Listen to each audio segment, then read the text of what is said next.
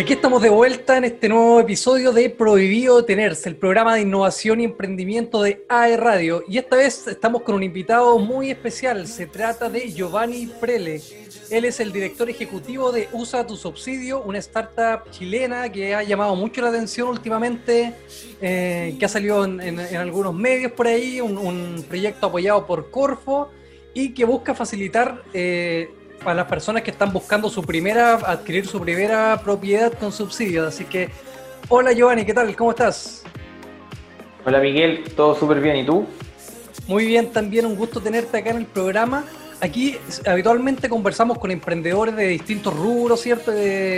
con distintas historias y nos gusta, eh, además de conocer, ¿cierto?, sus proyectos, eh, conocer un poco eh, detrás, digamos, qué pasó, cuál es su historia, cuáles fueron sus motivaciones, porque aquí también muchos de los que nos escuchan son estudiantes que a lo mejor están intentando emprender o que tienen alguna idea en la cabeza. Entonces también aquí la idea es poder compartirles, ¿cierto?, eh, alguna experiencia que le pueda servir de lección. Así que partamos por el. Antes de, partir, digamos, con, explicar de qué se trata Usa tu subsidio, eh, partamos un poquito con, la historia de qué, qué es lo que te motivó a empezar a, emprender y a seguir este camino del emprendimiento. Ya, buenísimo. Yo les voy a contar mi historia. Eh, este, este proyecto parte como mi proyecto de universidad del año 2012 eh, yo estudié tecnología médica en la Universidad de Chile, una carrera nada que ver con la que tiene que ver hoy en día mi empresa, que ya llevamos siete años en el mercado. Eh, como yo soy muy obediente, mi mamá me decía, hijo, tú cuando salgas de la universidad, lo primero que tienes que hacer es comprarte una propiedad. Ahí no te compré un auto, tienes que comprarte una propiedad. Como yo siempre he sido un poco busquilla, de hecho, en la universidad igual tenía mi emprendimiento, tenía un emprendimiento de libros, entonces comercializaba libros en la Facultad de Medicina. Entonces, como siempre he tenido ese bichito, dije, uy, ¿qué podría hacer para poder comprar una propiedad lo más barata posible? Entonces empecé a investigar sobre los subsidios habitacionales. Eh, yo era estudiante, no trabajaba, Así que, uy, ¿en cuál subsidio podría calificar? Entonces me leí las bases, lo estudié, me lo aprendí y traté de diseñar como una fórmula perfecta para poder comprar al mejor precio. Entonces le pedí plata prestada a mi mamá, postulé el subsidio de clase media. Eh, yo no estaba trabajando, el estudiante estaba en mi, último año. Y en paralelo eh, me di cuenta que al comprar una vivienda en blanco era más barato que comprar una vivienda que estaba con entrega inmediata. Entonces justo al frente de la casa de mi abuelo, vi que una inmobiliaria compró una casa y la empezó a demoler. Entonces vi a un caballero con un casco blanco y le dije, hola, ¿cómo está? Eh, ¿Ustedes van a hacer un edificio por acá? Y dicen, sí, pues vamos a hacer un edificio. Ah, perfecto. Dije, ¿sabes que A mí me gustaría comprar en blanco. ¿Dónde podría reservar un departamento? El más barato que tenga. Porque obviamente los, los departamentos o las viviendas tienen que estar dentro de cierto rango de precio para poder aplicar el subsidio sí, no te preocupes, yo te puedo hacer un buen descuento porque estamos mega en blanco. Ya, sí, no te preocupes. Así que reservé un departamento en blanco, sin tener trabajo, sin tener nada. No, sabía cómo lo iba a financiar, pero como se entregaban dos años más, ahí me, me la iba a rebuscar para ver cómo lo pagaba. Entonces, como postulé el subsidio de forma paralela, me gané el subsidio de clase media. Entonces ahí parte un poco la historia que me compré mi primera vivienda en San Miguel, cerca de un metro. En esos tiempos eran mucho más baratas las viviendas. Y ocupé mi subsidio de clase media. Entonces dije, ¿cómo podría hacer algo para, para que las personas pudieran comprar mucho más barato una vivienda ocupando el mismo método que yo lo hice? Así que ahí em, empecé a diseñar este portal, me gané un premio que era el desafío clave en el año 2012, que era el concurso de innovación social más grande que había en ese momento. Eh, y también lo traté de orientar eh, este proyecto hacia la vivienda social que también tiene que ver con los más vulnerables. Pasé por millones de iteraciones, porque al principio partimos como una comercializadora de proyectos inmobiliarios con subsidio y después cambiando el modelo de negocio a través de estos años, hoy en día ya somos un portal inmobiliario con distintos servicios, somos un portal inmobiliario de nicho que hoy en día puedo decir que tenemos presencia a lo largo de casi todo el país, tenemos más de 120 proyectos inmobiliarios, eh, somos una empresa B certificada como pendiente. Tenemos bastantes clientes, trabajamos con la, casi las inmobiliarias más grandes de Chile.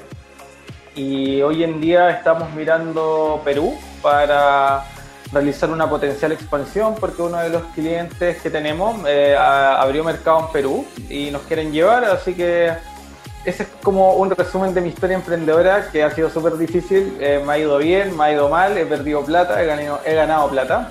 Es mi corta historia como emprendedor.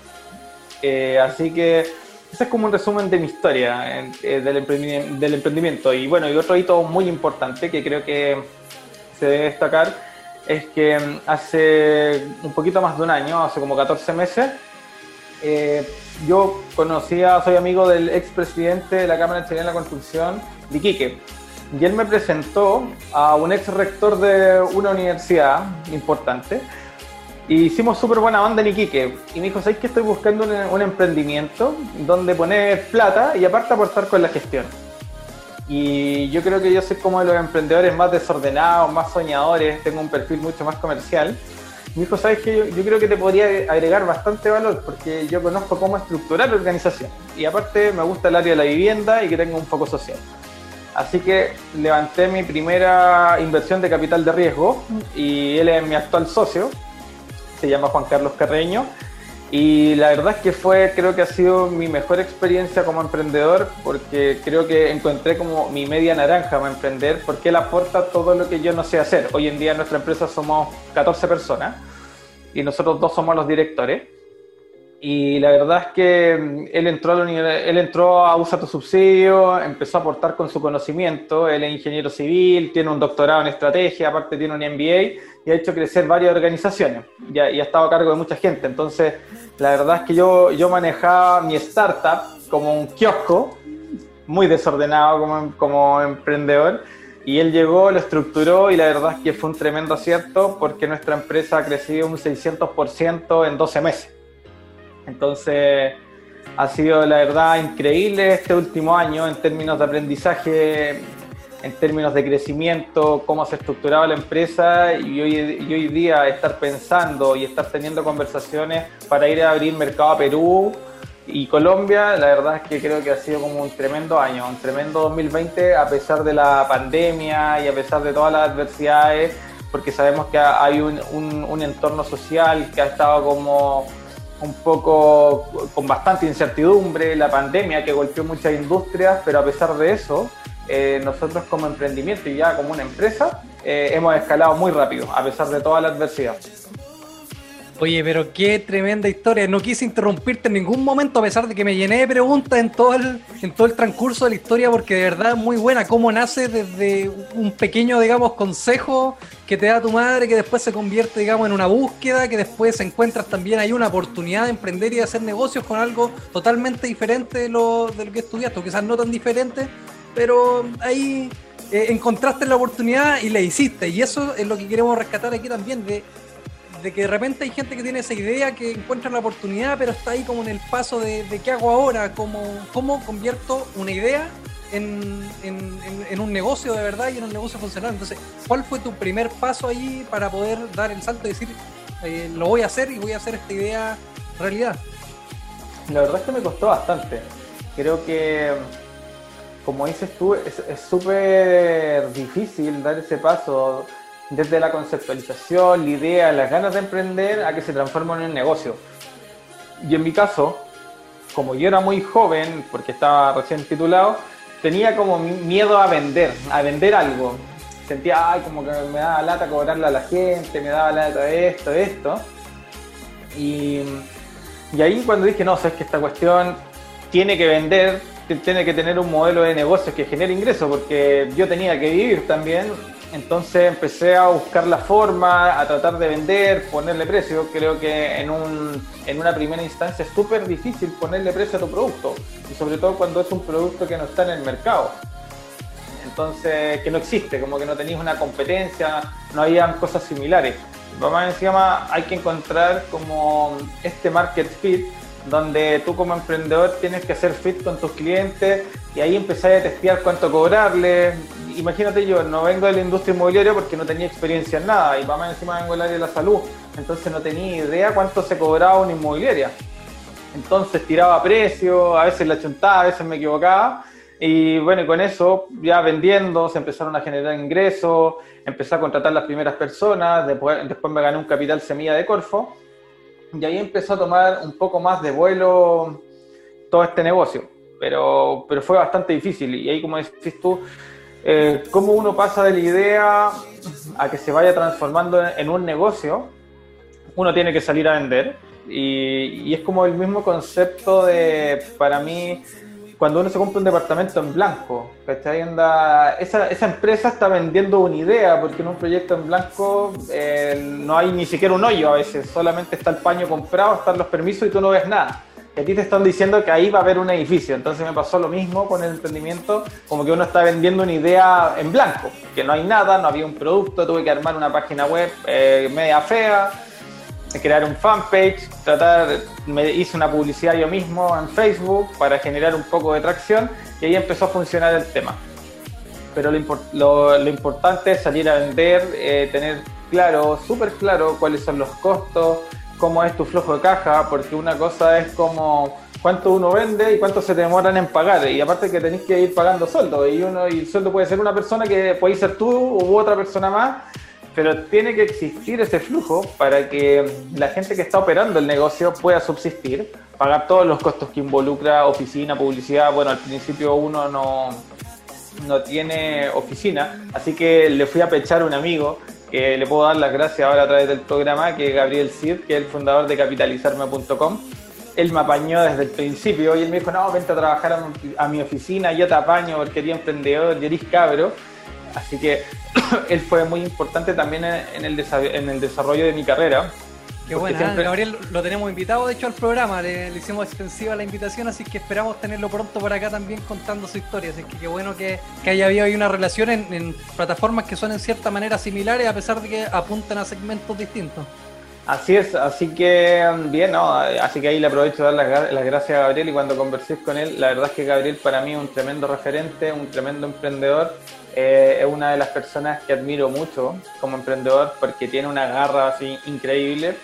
Así que eso, yo creo que eso es como el resumen de cómo uno puede pasar de una idea a una empresa que funcione. Eh, debo decir que me, me demoró bastantes años en, en, poder entender esta dinámica, el darle un poco de sentido, cómo se administraban personas, y yo nunca había administrado algo porque ni siquiera tenía experiencia laboral, ¿cachai? Entonces han sido mucho, muchos aprendizajes en estos últimos años y, como vuelvo a repetir, creo que una de las cosas más importantes es haber conocido a mi actual socio, que es Juan Carlos, que en el fondo él llegó a profesionalizar la empresa, porque él tenía todo el conocimiento de cómo se estructuraba la organización y cómo se hace crecer, y yo tenía un sueño, una idea y la capacidad de poder vender, que en el fondo creo que como emprendedores tenemos esa capacidad de forma innata tratar de visualizar una oportunidad y empujar para venderla.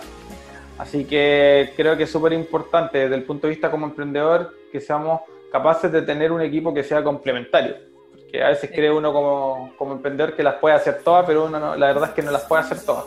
Sí, claro. De hecho, en, muchas historias de emprendimiento que hemos tenido últimamente, eh, nos damos cuenta que cuando las empresas dan como ese salto de ser un emprendimiento a convertirse ya en una empresa mucho más consolidada, es cuando logran conformar equipos, digamos, sólidos con socios, con colaboradores, que logran, digamos, sustentar toda la idea y toda la visión del, del proyecto desde sus diferentes áreas. Así que ahí tremendo consejo también le estás dando a la gente que nos está escuchando que quiere emprender, encontrar un, socio indicado, armarte el equipo apropiado es fundamental.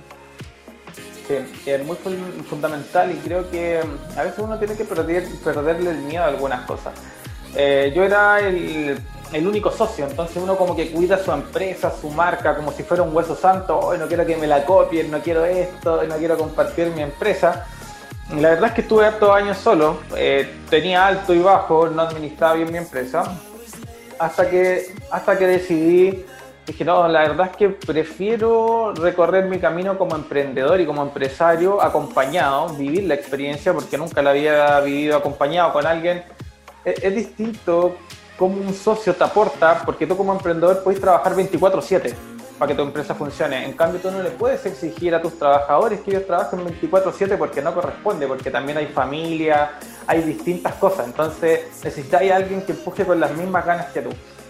Entonces, creo que uno, que es súper importante el tema del equipo o un socio que sea tu partner, eh, creo que no hay que desesperarse, creo que el, el, socio puede llegar en cualquier momento, porque a veces yo he conocido historias de emprendedores que se apresuran buscando socios y después no, no, no, funciona tu relación, porque en el fondo es como casarte con alguien y si tú no te lleváis bien, te termináis separando en X tiempo.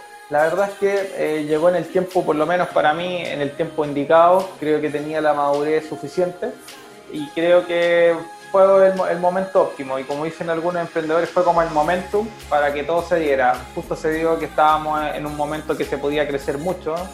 Eh, hoy en día por el tema de esta como de crecimiento económico que hubo en el país, siempre se trata de generar una reactivación económica mediante los subsidios, por lo tanto creemos que va a ser un muy buen año el próximo para nosotros.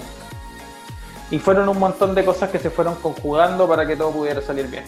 Así que eso es como... Excelente. ¿eh? Oye, y otra cosa de la que me daba cuenta al escucharte hablar es que a pesar de no haber estudiado una carrera relacionada al mundo de los negocios, eh, maneja harto lenguaje técnico, así que se nota que hay harta capacitación ahí detrás o harto aprendizaje, eso viene de, de, de estudiar, de hacer algún otro curso aparte o de la experiencia con, con todos estos años emprendiendo.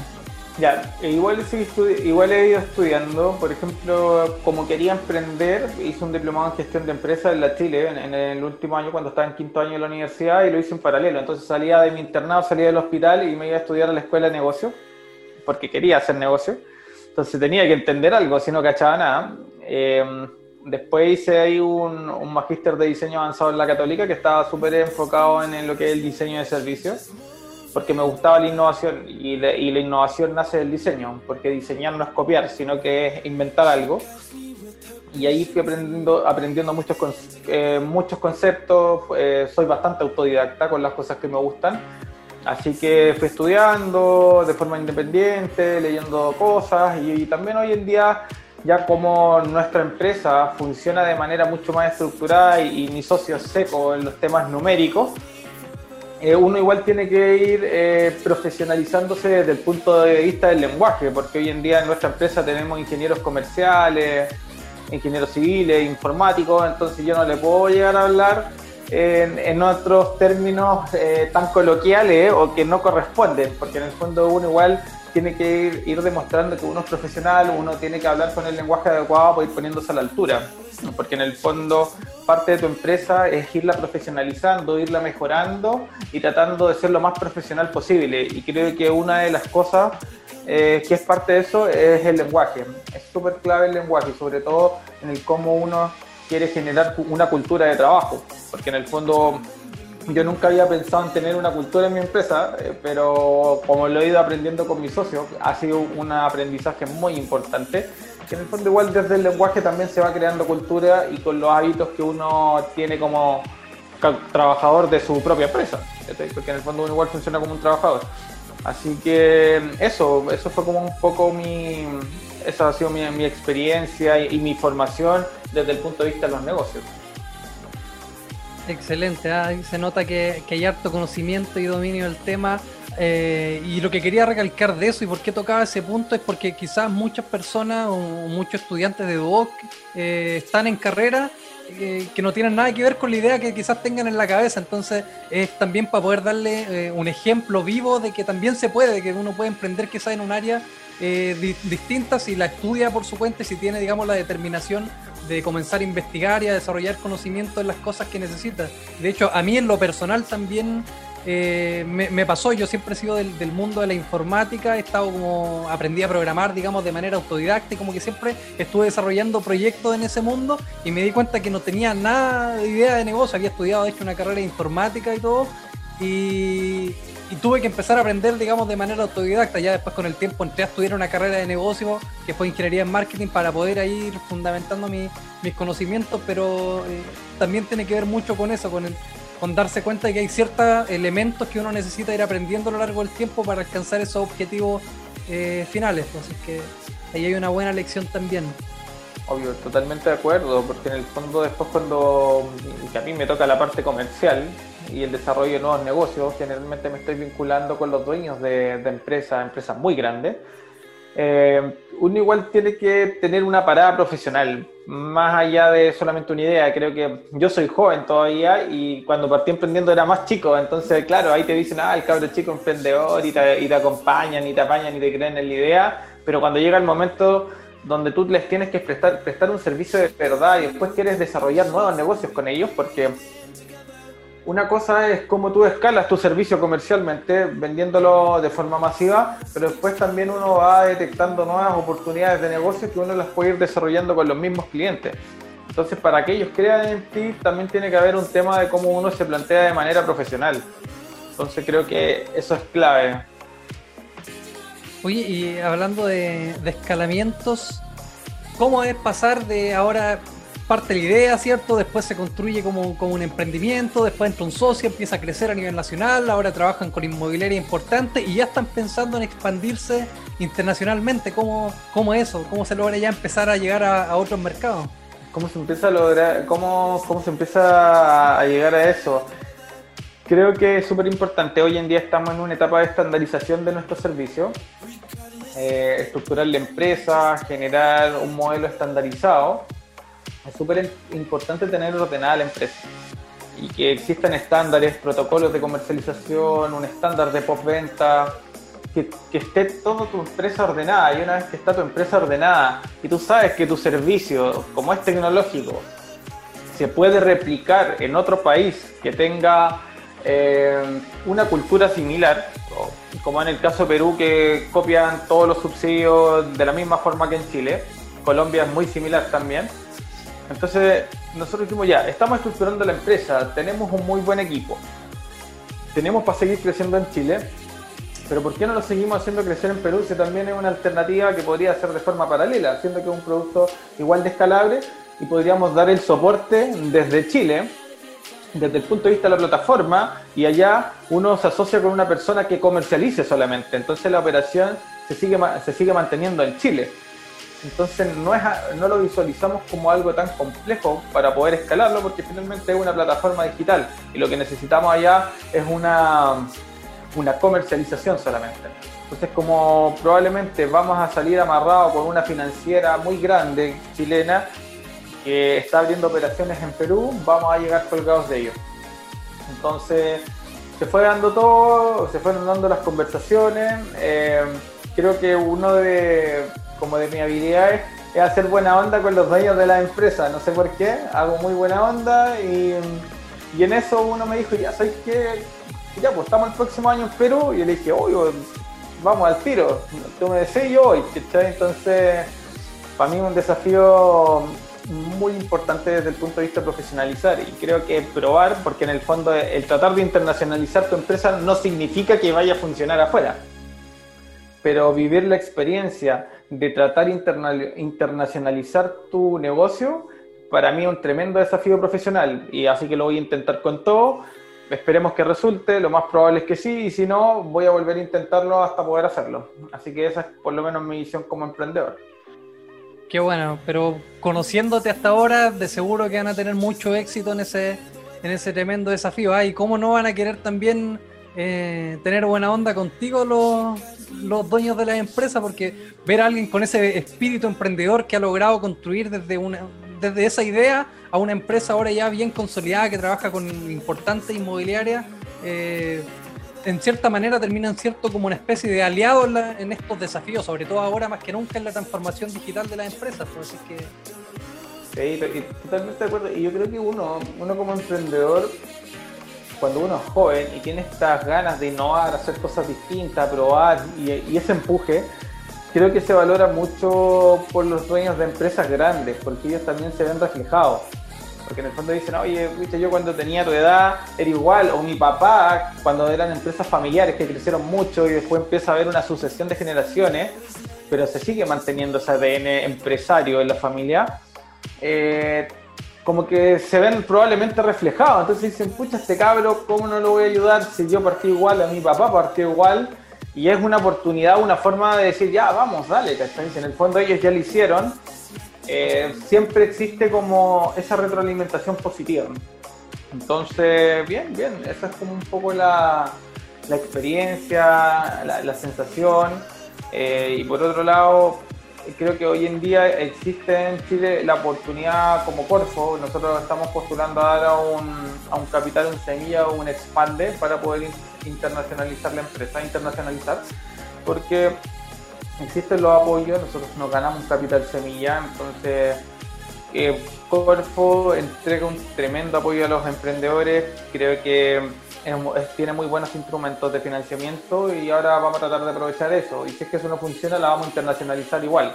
Estamos como full enfocados en probar, conocer un mercado distinto y empezar a diversificar el riesgo. Y sobre todo, creo que la pandemia nos ha enseñado aprendizaje a todos en distintas industrias. Hay industrias que se, vieron muy golpeadas, por suerte nosotros no tanto. Y y una de las formas de poder ir mitigando esos riesgos, porque no sabemos si puede llegar un otro coronavirus o otro tipo de virus otro tipo de enfermedad que pueda golpear un mercado, eh, nosotros queremos diversificar el riesgo estando en distintos países, eh, vivir la experiencia, por lo menos en mi caso, es vivir la experiencia de tratar de internacionalizar tu empresa, conocer una cultura distinta desde el punto de vista de los negocios. Eh, esa es por lo menos mi, mi visión. Qué bueno, ah, tremendo desafío ahí que, que va a tener que enfrentar. Oye, y hablemosle un poquito también a la gente de, Usa tu subsidio. Ya contamos la historia, conocimos a, Giovanni y, lo que está detrás, digamos, de, esta plataforma, pero expliquémosle un poco más a la gente qué hace, cómo se pueden beneficiar ellos también eh, al utilizar Usa tu subsidio para buscar una propiedad.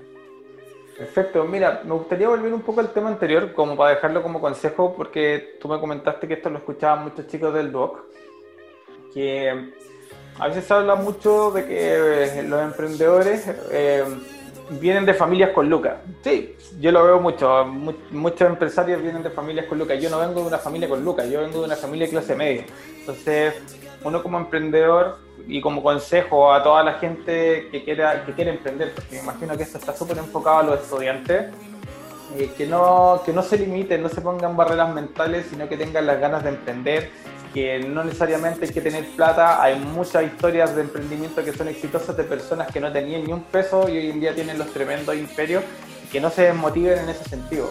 Cuando solamente con las ganas, la ambición de querer vender y, cumplir un sueño se pueden igual lograr las cosas. Así que quería hacer como ese alcance porque sé que está enfocado en los estudiantes esta entrevista. Sí, qué bien, excelente mensaje.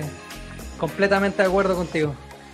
Y bueno, y para ir tomando la, la pregunta que me estaba haciendo, ¿cómo funciona Usa tu subsidio? Bueno, usatosubsidio.com es un portal inmobiliario que nace con el objetivo de resolver las asimetrías de información que existen en el mercado.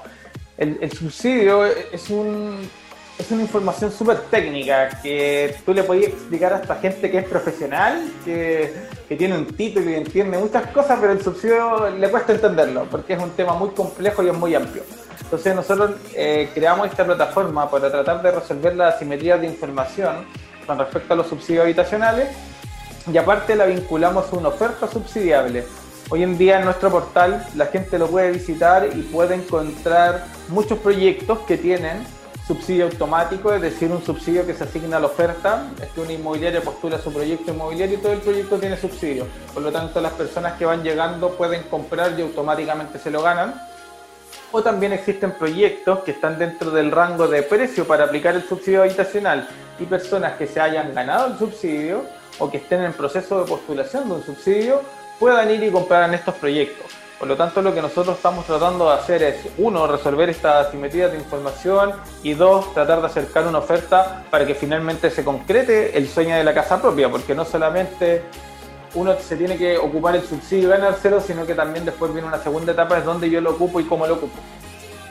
Entonces nosotros estamos en toda, esta, en toda esta cadena y desde el punto de vista de lo inmobiliario, nosotros somos un marketplace donde las inmobiliarias pueden publicar sus proyectos, pueden promocionarlo y de esa forma pueden tener un mayor alcance. Entonces si tienen un mayor alcance, se cumple el objetivo de que tienen más ventas por rebote, porque si más personas lo ven, más cotizaciones hay en sus proyectos, más visitas llegan a las salas de venta, por lo tanto se generan mayores ventas. Entonces ahí se, ahí se genera ese círculo virtuoso donde la inmobiliaria aumentan sus ventas porque ahí está su negocio y por otro lado ayudamos a las familias porque reservemos esta asimetría de información y acercamos una vivienda subsidiable para que puedan conseguir el sueño de la casa propia. Excelente proyecto, ¿ah? con, un buen enfoque social ahí también, eh, y sin dejar de lado, eh, porque muchas veces también se crea esa concepción errónea que eh, hacer un proyecto social significa no generar ingresos hacer algo que no es sustentable de por sí. Así que aquí se demuestra que se puede desarrollar un buen modelo de negocios que, que aporte, digamos, valor a todos los involucrados y que también tenga un objetivo social. Sí, totalmente de acuerdo. Yo creo que hoy en día nosotros que somos personas más jóvenes, que estamos creando empresas, eh, tenemos un chip distinto. Creo que somos, estamos mucho más comprometidos con la sociedad, con las personas. Eh, por lo menos para mí el ganar plata por ganar no tiene mucho sentido. Entonces creo que haberle dado ese propósito a la empresa que, que sirva para ayudar a la familia, la verdad es que para mí es es muy satisfactorio, reconfortante, porque yo no, yo no soy una persona que se denomina como político, yo no, no, no, soy ni de izquierda, derecha, como que no, no cacho mucho de política, no, no veo ni tele, ¿cachai? Soy súper desconectado, entonces, ¿cómo yo pienso en generar un aporte? En generar un impacto social, yo dije, lo voy a hacer con una empresa y con una empresa que tenga un foco social. Y hoy en día puedo decir que hemos asesorado a más de 100.000 familias gratuitas entonces digo, pucha, me siento súper contento con eso y si eso yo lo multiplico y sigo haciendo crecer mi empresa, el escalo, más familias van a ser beneficiadas. Entonces cuando yo tenga 50 años voy a decir, oye, ¿cómo hice un aporte a mi país o qué cosa social hice? Porque todos aportan en distintas medidas, en, en distinta cantidad y con distinto enfoque, porque puede ser lo social, lo medioambiental o distintas aristas.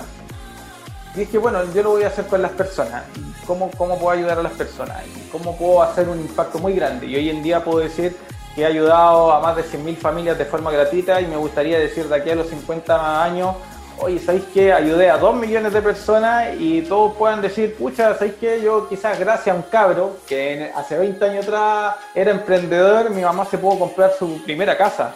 O yo me pude comprar mi primera casa y tuve a mi familia y tuve aquí y la verdad es que gracias a esta aplicación hoy en día hay un techo para mi familia. Entonces la verdad es que con eso yo me sentiría demasiado contento y sobre todo si me dijeran, hoy ¿sabes qué? A través de tu subsidio, el 20 o el 30% de la población chilena está obteniendo su primera vivienda, la verdad es que para mí sería una tremenda satisfacción como emprendedor y porque realmente puedo aportar en Chile a las personas y a las familias en general. Pero qué importante es tener un propósito entonces cuando uno hace las cosas y no hacer las cosas simplemente por, por querer ganar plata o, por alguna ambición materialista, sino que por, por el propósito de querer contribuir a la sociedad o, algún fin en específico. Así que muy buen consejo también ahí le estás dando a las personas que nos están escuchando. Así que, Giovanni, lamentablemente se nos está acabando el tiempo. Tenemos que, finalizar esta entretenida conversación donde hemos conocido tu historia, donde hemos conocido también la, trayectoria que ha tenido desde sus orígenes hasta ahora esta expansión internacional, que es la que ya están pensando en, con usatusubsidio.com. Así que, eh, a despedirnos solamente y ah, muchas gracias por haber contado, haber venido aquí al programa a contar tu historia y ojalá que hayas podido inspirar a muchos de los jóvenes que nos escuchan y a quienes eh, no estén pensando en emprender todavía, pero sí estén pensando en su primera vivienda. Les recomendamos usatusubsidio.com donde pueden ver quizás también ahí la ruta del subsidio, que no lo mencionamos, pero eh, quizás una herramienta que les puede servir. Así que muchas gracias Giovanni. No, a ti, oye Miguel, muchas gracias por la invitación. Espero que esta entrevista pueda servirle mucho a los estudiantes. Y bueno, estamos lanzando, vamos a lanzar un nuevo portal inmobiliario el primer semestre del próximo año que no va a estar enfocado en subsidios, así que se viene un tremendo emprendimiento. Así que para que después podamos tener una segunda conversación y ya estamos lanzando eh, una tercera empresa que ya está activa que se llama Te Financiamos, que va a estar enfocada en generar aprobaciones de crédito online, enfocadas para las personas que quieren comprar su primera vivienda. Así que se vienen hartas cosas choras. Qué bueno, excelente Giovanni. Esperamos tenerte pronto entonces por acá con alguna otra nueva historia de, emprendimiento. feliz, feliz. Así que cuando quieran me invitan. Así que siempre fui dispuesto a hablar y colaborar. Excelente. Así finalizamos entonces este nuevo capítulo de Prohibido Detenerse junto a Giovanni de usatusubsidio.com. Chao a todos, chao Giovanni, muchas gracias.